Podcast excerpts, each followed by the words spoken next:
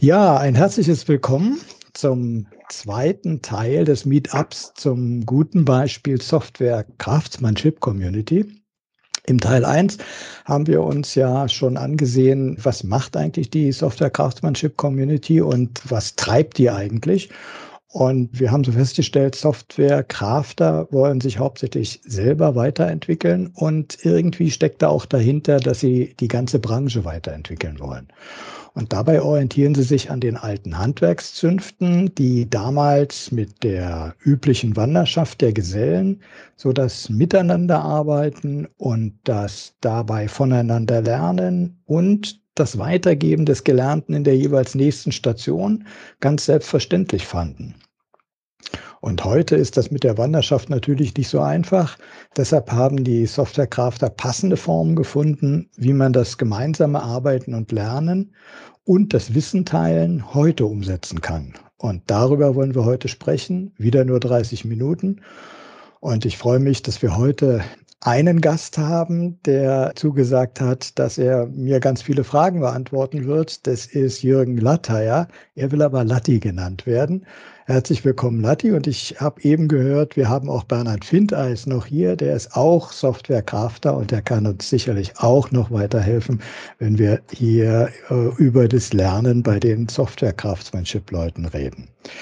Latti, vielleicht kannst du uns kurz beschreiben, was du heute machst. Und du selber äh, organisierst ja auch eine große Software-Craftsmanship-Community mit. Welche ist es? Vielleicht kannst du uns da ein bisschen einstimmen. Ja, guten Morgen. Erstmal danke, dass ich wieder hier sein darf. Ähm, so was ich genau heute mache, ich gehe jetzt dann nachher gleich in die Firma. Bei uns gibt es heute eine interne Eintagesveranstaltung von der Weiterbildung organisiert mit auch ganz vielen Sessions, wo es hauptsächlich um Lernen geht. Auch eine Geschichte, wo ich, wo ich gerne mal hingehe. Ähm, ich bin Lerncoach, bin zu, seit 20, Anfang 2019, bin zuständig für eine flexible Abteilung für ungefähr 300 Leute, die äh, für vernetztes Lernen und ja, Skills weiterentwickeln. Ähm, du sprichst natürlich unsere interne SCC an, die Software Craft Community intern, mit 1300 Menschen E-Mail-Verteiler, mit 50 bis 70 Veranstaltungen im Jahr, die wir mhm. organisieren. Sind in der Orga mit, hm, keine Ahnung, fünf, sieben, acht Leute, das sind immer so, so ein bisschen atmend, Leute kommen, Leute gehen. Ähm, machen unterschiedliche Formate, auch zum Beispiel SCC Kino. Das heißt, wir schauen uns gemeinsam ein Video an von einer Konferenz und hinterher diskutieren wir darüber zum Beispiel. So, jetzt besteht aber diese ganze, diese ganze Software Craft Community nicht nur aus, aus der Softwerkskammer, sondern ich glaube, da kann vielleicht der Bernhard was dazu sagen, weil ich glaube, du bist in der JUG Oberland, ne? Genau, genau. Äh, JUG Oberland ist praktisch die Java User Group äh, Oberland, die ich, äh, mhm. Oberland im Sinne von bayerisches Oberland, also südlich von München, die ich gegründet habe mit ein paar anderen miteinander. Und da geht es einfach darum, das, was der Latti gesagt hat, das macht er ja sozusagen firmenintern bei sich bei der DATEV. Und im Endeffekt machen wir genau das Gleiche, ähm, nur halt firmenübergreifend in so einem offenen Format. Und wir treffen uns halt ab und zu in einiger Regelmäßigkeit, um äh, das firmenübergreifend zu machen. Hat Corona leider ausgefallen, aber sonst haben wir einmal im Jahr also eine Barcamp-Veranstaltung, die sich J-Spirit nennt die haben wir so getauft, weil wir das praktisch in unserer örtlichen Whisky-Destillerie uns da treffen und dann zwei Tage lang praktisch solche Dinge dann vor Ort diskutieren. Lernen mit Whisky, das ist auch interessant. ja, man muss den Leuten ein bisschen was bieten, finde ich. Also das soll ja nicht, natürlich soll das ernst sein und äh, man soll was lernen, aber es soll ja ein bisschen eine attraktive Umgebung oder so und der After-Programm auf alle Fälle äh, soll auch existieren. Okay, ja. Ja, äh, wir wollen uns ja heute hauptsächlich die Formen des Lernens bei den Softwarekraftern anschauen. Und eine intensive Form des gemeinsamen Lernens sind ja die Code Retreats. Dafür oder darüber haben wir in der letzten Folge schon gesprochen. Trotzdem, Latti, könntest du uns noch einmal kurz erklären, was ist ein Code Retreat? Genau, ein Code Retreat ist eine Ganztagesveranstaltung, wo man sich trifft, wo man in fünf verschiedenen Sessions mit fünf unterschiedlichen Menschen mit unterschiedlichen Constraints, zum Beispiel eine Session ist meistens die Mute-Session, man darf also nicht miteinander reden, man kommuniziert nur über den Code. Das heißt, dann ist es eine ganz schlechte Idee, seine Variablen mit i zu benamsen, sondern man macht halt dann solche Sachen wie Anzahl Personen im Haushalt. Ähm, man macht immer die gleiche Aufgabe, das Game of Life. Und, und die macht man mehrmals, Mehrmals am Tag hintereinander, ne? Fünf, ja, fünfmal ungefähr. Mhm. Und nach jeder Session spricht man miteinander von wegen, Mensch, was, was hat man denn gelernt? Was war anders irgendwie? Was war jetzt da cool? So in der Form. Und das ist eigentlich eine recht schöne Geschichte. Ja, und äh, man macht das immer zu zweit. Ist das immer so ein mhm. Pair-Programming-Prozess? Und die zwei wechseln aber bei jeder Runde, oder? Genau. Sind, sind immer unterschiedliche Menschen, die miteinander coden. Ähm, ergibt sich manchmal durch Zufall, manchmal, also bei uns war es auch so, dass man sich am Anfang aufstellt, so in einer Linie, die noch nie da waren auf so einer Veranstaltung und die, die schon, schon häufiger da waren. Und dann läuft man so zusammen und da hat man praktisch die, die Newbies mit den Profis zusammen am Anfang. Und es geht eigentlich dann relativ schnell, dass man sich da reinfindet und da kann man mal, mal was ausprobieren, man kann mal ein anderes, eine andere IDE benutzen, also Entwicklungsumgebung, man kann mal eine andere Sprache ausprobieren, alles so mhm. Sachen. Und die Besonderheit ist, die zwei, die da arbeiten, die haben nur eine Tastatur, ne? Genau. Das ist eine, eine Tastatur. Die Idee ist, dass es praktisch einen Driver und einen Navigator gibt, dass der, dass der Navigator der ist, der angibt und der Driver das Zeug reintippt. Ich selber kenne es von mir auch. Man hat dadurch, dass man nicht die 100% für den Code hat und auch Maus und Tastatur bedienen muss, scheint das Gehirn ein bisschen anders zu arbeiten. Also man hat einen anderen Blick auf den Code. Mhm. Weißt du nicht, Bernhard, kannst du das bestätigen? Das kann ich mir genauso bestätigen. So machen, so machen wir das äh, auch immer, wenn wir ein Code Retreat haben, ähm, also Driver und Navigator. Und ich finde es auch immer erstaunlich, wenn jetzt jemand anders hackt, dann fallen mir immer tausend Dinge ein, wie man das jetzt programmieren könnte, wo ich mir sonst, wenn ich selbst alleine programmiere, immer erst überlegen muss. Und dann denke ich mir, jetzt schreib doch mal ein bisschen schneller und schreib doch mal schneller oder so. Aber das ist eigentlich ganz interessant, weil zum Beispiel der äh, Driver, also jeder Mensch bedient zum Beispiel Idee ja etwas anders. Oder hat dann so, gibt ja jede Idee hat eine Million Tastenkombinationen und jeder Entwickler bedient es, sage ich mal, ein bisschen anders. Und allein da lernt man dann schon immer ein bisschen, wenn man jemand anders mal intensiv zuschaut und, und sogar noch einen Schritt weiter geht, wenn jemand anders gibt mir explizit an, was der programmieren soll und dann schaut man auch, wie der das programmiert. Und dann durch das Zuschauen und Beobachten lernt man immer ganz viel, finde ich. Genau, bleiben wir mal beim Pair-Programming bei den Code-Retreats. Macht ihr das in erster Linie, um halt effektiver die Aufgabe zu lösen oder macht ihr das in erster Linie, um voneinander zu lernen? Das ist schon beides, aber ich hätte gesagt, letzteres ist jetzt, also mir persönlich, für mich persönlich ist immer letzteres, aber für andere Menschen, gerade mal vielleicht für, für Junior-Entwickler oder so, ist auch das Erstere ganz wichtig. Das erste, dieses effektivere Arbeiten. Aber gerade für Junior ist es ja interessant äh, zu sehen, was der andere, der mehr Erfahrung hat, für Ideen dabei hat. Und damit übernimmt er ja ganz viel. Ne? Also ja, so aus meiner Sicht ist es ja so eine, so eine Form, die habt ihr ja nicht bloß fürs Code-Retreat, sondern die habt ihr ja im normalen Arbeitsalltag auch, dieses Pair-Programming. Ne? Und das ist so eine, so eine Form für mich, wo das Lernen so automatisch integriert ist, ne? wo man das Lernen, um es mal anders auszudrücken, gar nicht vermeiden kann. Ja, das ist richtig. Wobei man da auch überlegen muss, wer mit wem zusammen pairt, weil es kann nicht jeder mit jedem. Also das sind einfach Geschichten, die man, die man auch akzeptieren muss. Ne? Das, mhm. Wenn zwei Menschen nicht zusammenpassen irgendwie, dann, dann macht man es halt einfach nicht mit den beiden. Ja. Und ähm, was auch immer nicht ganz so arg viel Sinn macht, ist, wenn jemand ein totaler Profi mit einem totalen Anfänger. Das ist für den Profi nicht so schön und der Anfänger ist auch überfordert und so, sondern muss man halt immer schauen, wer ein bisschen zusammenpasst. Ja nochmal auf die Code-Retreats geschaut, wenn du sagst, man macht es fünfmal oder sechsmal am Tag hintereinander, dann ist da nicht bloß Lernen drin, sondern da ist da auch so ein Übungsanteil drin. Denn man übernimmt ja immer die gleiche Aufgabe. Ne? Also wenn ich die gleiche Aufgabe fünfmal hintereinander gemacht habe, bin ich hinterher, da habe ich so eine gewisse Routine. Ne? Also dann habe ich dieses eingeübt irgendwie. Ist das für euch ein ganz wichtiger Punkt, dieses Üben? Ja, üben an sich schon. Ob man jetzt immer an der gleichen Aufgabe üben muss, ist so eine andere Geschichte. Also es gibt Menschen, die sagen, wenn ich Sachen bloß zweimal im Jahr machen muss und, und jedes Mal raussuchen muss, wie das geht und immer weiß, dann mache ich die halt einfach monatlich, die Aufgabe. Wenn die in einer, äh, irgendwie in ein paar Minuten erledigt ist, dann habe ich es einfach in meinem Kopf dann, wie es funktioniert.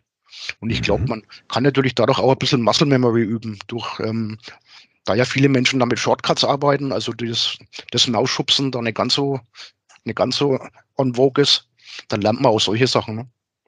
Mhm.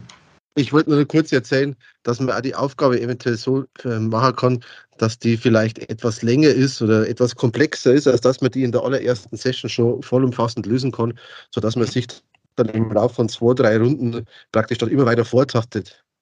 So, ah, und beim ersten Mal vielleicht ja. jetzt nur am Ende nur so eine Grundidee hat, aber noch nicht die Lösung. Ja. Äh, Code Retreats heißt ja Retreat, so zurücktreten vom Arbeitsalltag. Das heißt, ihr macht es in der Regel außerhalb der Arbeitszeit, oder? Ja, eigentlich schon. Arbeitszeit, also wir bezahlen unsere Menschen. Also das ist jetzt nicht so, dass das Freizeit wäre. Aha. Also Unternehmen sagen auch, hey, das macht Sinn, ihr, ihr könnt das auch in der Arbeitszeit machen. Ja? Wenn das außerhalb der Arbeitszeit ist, also gerade wenn es so unternehmensübergreifend ist, kannst du es ja nicht in der Arbeitszeit machen wahrscheinlich, wirst es wahrscheinlich immer irgendwie am Samstag machen. Warum kommen die Leute und kommen da viele? Wir haben, glaube ich, schon mal den ich glaube, weltweit größten Einzelcoded bei uns in der Firma gehabt, mit, ich glaube, 120 Menschen, die da zusammen waren, aus vielen unterschiedlichen Firmen. Und ja, da wird halt einfach bei uns ein bisschen umgebaut in der Firma. Es gibt, ähm, das Essen wird gestellt, äh, Getränke werden gestellt und hinterher sind wir noch eine kleine Party. Und es ist natürlich an jedem selbst. Und die Menschen sind ja dadurch wertvoller, dadurch, dass sie mehr können, können bei Führungskräfte ganz anders auftreten, können sagen, was auf, ich kann das und das, ich hätte gern bitte einfach ein bisschen mehr Geld oder so oder an der Position. Ne? Steckt natürlich auch ein bisschen dahinter. Ja, okay. Ähm, das bedeutet aber, dass irgendwie die Softwareentwickler so den inneren Drang haben, sich wirklich weiterzuentwickeln. Ich meine, ihr seid in einer Branche, wo sich rundherum äh, sehr viel entwickelt. Ja, vielleicht Code Retreats. Also das ist ein Zusammenkommen von einem ganzen Tag. Wie oft im Jahr passiert das so ungefähr? So mal unternehmensübergreifend, da, da gibt es ja auch Code Retreats. Es gibt einmal im Jahr, das sind wir im November, Oktober, November, der Global Day of Code Retreat. Das ist weltweit. Das ist immer mhm. ganz lustig. Da hatten wir eine Übergabe aus Indien und als wir fertig waren, also eine Live-Schalte und als wir fertig waren, haben wir in die USA übergeben. Und ansonsten ist es während Corona natürlich ein bisschen eingeschlafen. Wir hatten aber vorher, glaube ich, drei Stück im Jahr. Drei Stück im Jahr allein bei der DATEV. Ja. Bei uns sind es meistens dieser Global Day of Code Retreat und dann noch einer, sage ich mal. Weil bei uns ist das schwieriger, weil wir Beratungsfirma sind und äh, über ganz Deutschland. Das heißt, da müssen die ganzen Mitarbeiter erst einmal aus ganz Deutschland wieder an einen Punkt anreisen. Das ist immer ja. mit mehr Aufwand verbunden. Ja, Okay, aber Code Retreats werden auch organisiert von den Softwerkskammern? Von Firmen, Softwerkskammern, Einzelpersonen, das ist, glaube ich, das kann ja. jeder machen, wie er denkt. Also es gibt ja. auch kleinere Code Retreats, das sind vielleicht bloß 10, 15 Leute, was so mhm. Einzelperson mhm. organisiert hat. Kommen wir mal zu weiteren Formen. Da habe ich von Code Katas gehört. Was sind Code Katas und wo kommen die her? Was kann man sich darunter vorstellen? Eine Kata ist eigentlich, glaube ich, aus dem Japanischen und heißt, glaube ich, Übung. Das ist einfach das, was man manchmal bei, bei Menschen im, im Park irgendwie sieht, wenn die Tai Chi oder irgend sowas machen. Das ist einfach ein fest abgelegter Ablauf. Und dann nimmt man sich auch eine Aufgabe vor. Und ähm, eben diese Aufgabe, diese Aufgabe löst man dann halt miteinander. Und da kann man sich vorher auch überlegen, macht man jetzt das auf einem normalen Weg oder lässt man sich irgendeine Constraint einfallen, so, so man auch, ja, kann man machen, was man will irgendwie. Mhm. Und die macht man allein? Äh, die Code-Cutters oder macht man die zusammen? Ähm, nee, die macht man meistens zusammen. Ich weiß aber auch von Fällen, die sagen, ähm, dass sie in der Früh zum Aufwärmen erstmal eine Codecutter machen, damit sie, damit der Kopf wach ist, damit die Finger flink sind und so Zeug und dann fangen die erst ihren, ihren Arbeitsalltag, äh, Arbeitsalltag an. Aha. Und wenn man sie zusammen macht, aber nur mit einer anderen Person oder trifft sich da auch eine ganze Gruppe? Wir haben es auch immer mit mehreren Leuten gemacht, so äh, Codecutters, dass man sich getroffen hat für eine Stunde und dann hat dann halt mit fünf, sechs Leuten und hat dann praktisch so im Mob-Programming und dann durchgewechselt, also Driver Navigator und die hinten immer, äh, die wechseln dann immer durch. Ja. Aha, also man vermischt es auch, äh, kann diese Katas. Gibt es da einen Katalog von Aufgaben, die man so als Softwareentwickler da abarbeitet oder stellt man sich die selber?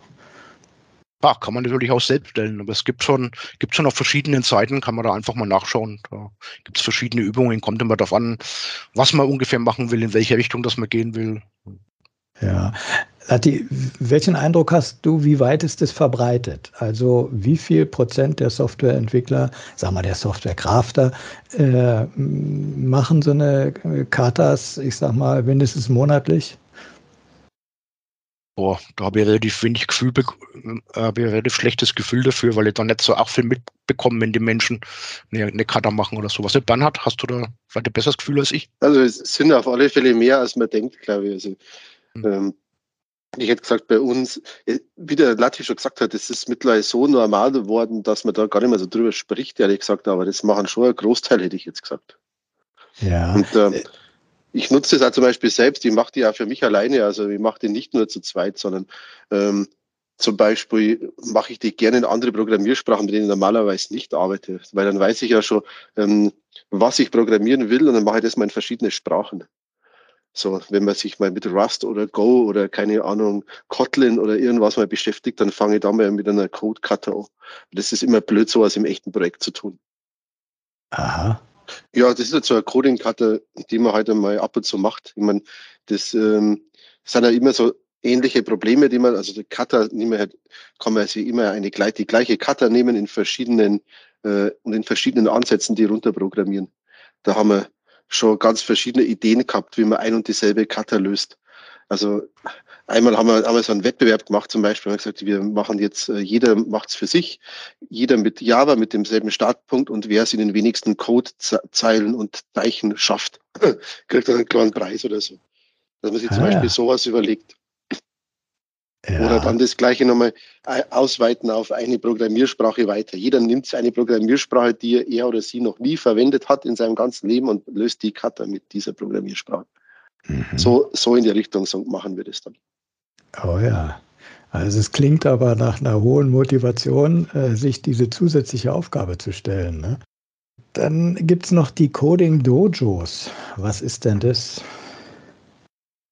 Ja, der Cutter ist ein Teil vom Coding Dojo und das ist halt das, was ich vorhin beschrieben habe. Man trifft sich da einfach mal für eine Stunde oder eineinhalb Stunden und macht dann mal zu zweit oder zu fünf, sechs so ein Teil runter. Also, also Kata gibt es ja im, im, im, Karate praktisch. Das sind ja diese Übungen, die man da so abläuft, so feste. Und äh, ja, deswegen Kata und Dojo.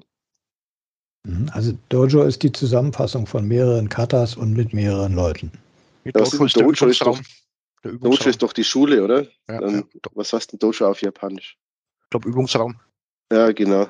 Das ist einfach dann, wenn man sie trifft, wieder das Meeting sozusagen.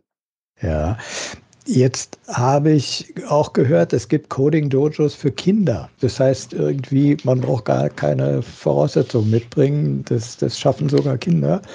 Oder wie kann man sich das vorstellen? Was sind Coding-Dojos für Kinder? Ähm, ich weiß nicht, so richtig als Coding Dojo kenne ich es nicht. Also ich habe halt mit ein paar, ähm, bei mir aus der Region haben wir einen Verein gegründet, der nennt sich FabLab Oberland e.V.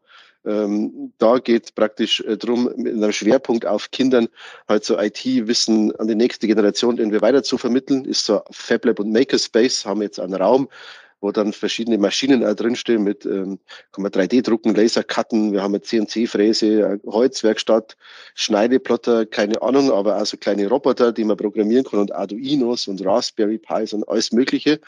Und da machen wir natürlich dann auch Workshops äh, für Kinder, haben sogar so ein Fiat Ducato Bus, der innen eingerichtet ist als kleine Werkstatt. Und mit dem ähm, haben wir Personal, das wirklich zu Schulen rausfährt, zu allen Schultypen, von Grundschule bis Gymnasium und alles, was bei uns im Landkreis existiert und macht mit den Kindern im Unterricht wirklich Kurse, auch im Programmieren.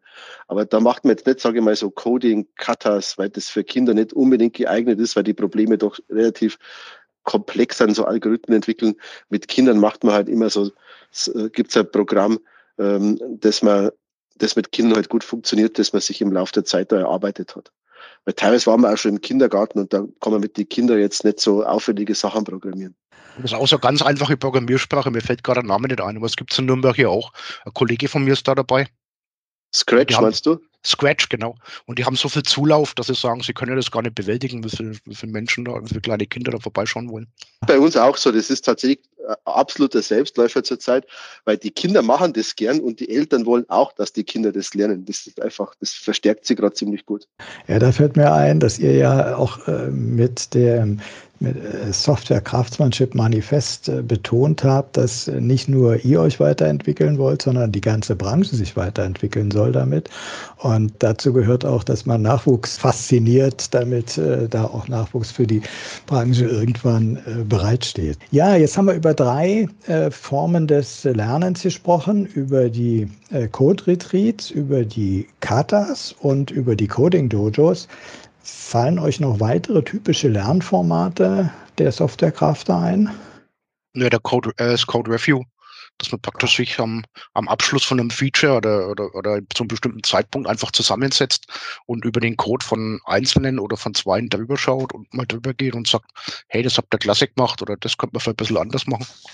Ah ja, Code Review. Das ist auch so, eine übliche Form und das heißt ja, jemand lässt sich in Frage stellen, lässt das, was er getan hat, in Frage stellen. Das ist bei euch kein Problem? Ja, man sagt, ich war mal auf einem, ich war mal auf einem Barcamp, da hat einer gesagt, das Wichtigste, leave your ego at the door. Also das heißt, da geht es gar nicht darum, irgendwie jemanden zu blamen oder irgend sowas, sondern einfach, es geht darum, dass man gemeinsam besser wird. Klingt gut könnte man auch gut übertragen in andere also, Bereiche. Code Review ist bei uns, äh, sage ich mal, mittlerweile normal. Also ähm, ich weiß nicht, wie viele Menschen bei euch in der Softwarebranche sind, ähm, aber wenn wir halt Quellcode schreiben, dann macht man das ja mit einem Versionsverwaltungssystem und da hat man üblicherweise, entwickelt man nicht in, in einer Linie, sondern man macht so neue Zweige, so Branches weg von dem Haupt Zweig für jedes Feature, das man neu entwickelt. Und wenn man dieses Feature wieder zurück mergen möchte in den Hauptzweig, dann gibt es bei uns grundsätzlich immer ein Code-Review. Äh, das geht sogar so weit, dass da jemand immer klicken muss. Also ich kann das nicht zurückmergen, wenn nicht jemand anderes gemerged hat, wird vom System unterbunden. Insofern ist Code Review ist bei uns also ganz normaler Bestandteil äh, von der täglichen Arbeit. Ohne das geht es gar nicht. Wenn äh, jemand alles gemerged hat, was kann man sich darunter vorstellen? Ähm, ja, man hat praktisch den Quellcode für ein Softwareprodukt. Ähm, mhm. wenn ich jetzt sage, ich baue da ein neues Feature ein, ähm, dann macht man das nicht direkt in den Quellcode des Produkts, sondern man macht erstmal eine kleine Abspaltung und entwickelt dann als eine Entwickler, sage ich mal, unabhängig von den anderen Entwicklern den Code dieses Produkts weiter. Jeder Entwickler arbeitet auf seiner eigenen kleinen Abspaltung von diesem Produkt, um sich auch nicht in die Quere zu kommen. Ähm, und dann irgendwann später übergibt man dann diese Codeänderung, die man da gemacht hat, wieder zurück in diesen, in den Hauptzweig. Der Hauptzweig ist meistens dann das, das dann auch praktisch released wird. Also das dann nach draußen geht. Diese Entwickler-Branches gehen eigentlich nie nach draußen. Das heißt, man muss es wieder zurückführen. Und bei dieser ähm, dieser Vorgang des Zurückführens, das heißt, da kommt dann in den Hauptzweig dieser Code, den man neu entwickelt hat, mit dazu, offiziell ins Produkt integrieren sozusagen. Und da passiert dann das Code Review. Das heißt, es ist auch so ein eingebauter Lernzweig, wenn man so will, oder ein Lern Lerneffekt, der ganz selbstverständlich dann entsteht. Ne? Gibt es noch weitere, außer dem Code Review? Weitere? Wir haben noch die Communities of Practice, weil es bei euch so ist, äh, mhm. relativ das sind bei uns, also ich bin jetzt äh, aktuell als Consultant bei der Bundesagentur für Arbeit und da ist das im ganz großen Stil äh, da die, das IT-System aus der BA ist in fünf Domänen aufgeteilt und jede dieser Domänen hat ihre eigenen Communities of Practice. Also in denen ich dabei bin, sind ähm, Architecture Craftsmanship, Software Craftsmanship und dann haben wir noch für die ganzen ähm, Kubernetes-Plattformen der BA gibt es eine eigene Entwickler-Community. Und da treffen sich praktisch, sage ich mal wieder nicht so informell, die Menschen virtuell, allerdings nicht in Präsenz, sondern einfach über normale äh, Skype-Meetings oder Teams-Meetings, ähm, um dann über so Softwareentwicklungsthemen zu sprechen. Und da nimmt man sich zum Beispiel ein konkretes Projekt vor, von äh, das jemand gerade baut oder eine Architektur, die jemand gerade erstellt für ein neues Produkt und spricht die mit allen anderen Entwicklern aus anderen Projekten einfach einmal durch. Also die erzählen so die Ideen, die sie so haben und, ähm, und validieren das sozusagen in der Community der anderen Entwickler. Aber etwas nicht Hierarchisches. Das ist halt, jeder kann da teilnehmen, der, der mag. Jeder kann da mitdiskutieren, der mag. Wer, also selbst, es ist für alle, für alle offen. So ein Format. Ist bei uns das Gleiche. Bei uns sind auch ähm, Menschen aus dem mittleren Management mit dabei und die gehen halt zu den Sessions dazu, wenn sie meinen, das ist ein Thema, was sie interessiert. Ihr habt auch so Retrospektiven bei euch äh, integriert. Ich habe so den Eindruck, die haben ja auch ganz viel mit Lernen zu tun. Seht ihr das auch so? Ja, wobei jetzt das Retrospektiven kommt jetzt mehr so aus dem Agilen eigentlich, dass man sich am Ende von so einem Sprint mal zusammensetzt und mal schaut, was ist denn gut gelaufen, was ist denn schlecht gelaufen zum Beispiel. Oder was nehmen wir uns jetzt vor für den nächsten Sprint, was wir anders machen können, dass man auch mal Sachen ausprobieren kann.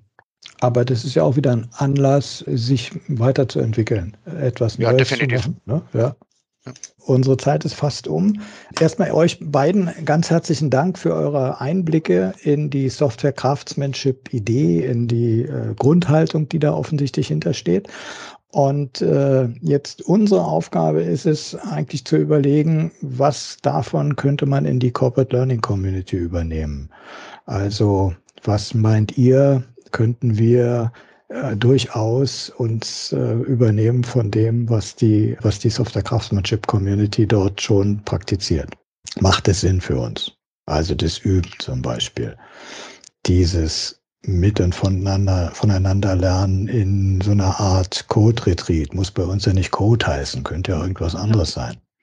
Finde ich auch irgendwie eine total spannende Idee, dass wir auch regelmäßig sowas machen in der Corporate Learning Community. Nennen wir es dann halt Learning Retreats oder was auch immer. Und ich finde die. Idee cool, dass man dann auch in so Grüppchen sich zusammensetzt und ne, irgendwie müssen wir dann überlegen, oder wie, wie, wie das Matching dann erfolgt, wer mit wem dann so was besprechen will oder, oder üben will oder so.